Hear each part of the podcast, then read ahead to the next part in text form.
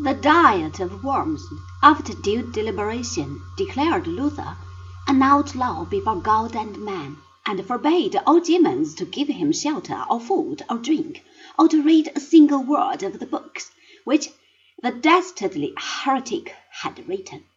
But the great reformer was in no danger. By the majority of the Germans of the North, the edict was denounced as a most unjust and outrageous document. For greater safety, Luther was hidden in the Wartburg, a castle belonging to the Elector of Saxony, and there he defied all papal authority by translating the entire Bible into the German language, that all the people might read and know the word of God for themselves. By this time, the Reformation was no longer a spiritual and religious affair.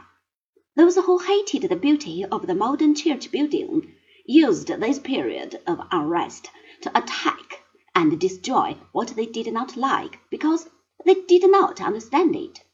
Impoverished knights tried to make up for past losses by grabbing the territory which belonged to the monasteries. Discontented princes made use of the absence of the emperor to increase their own power.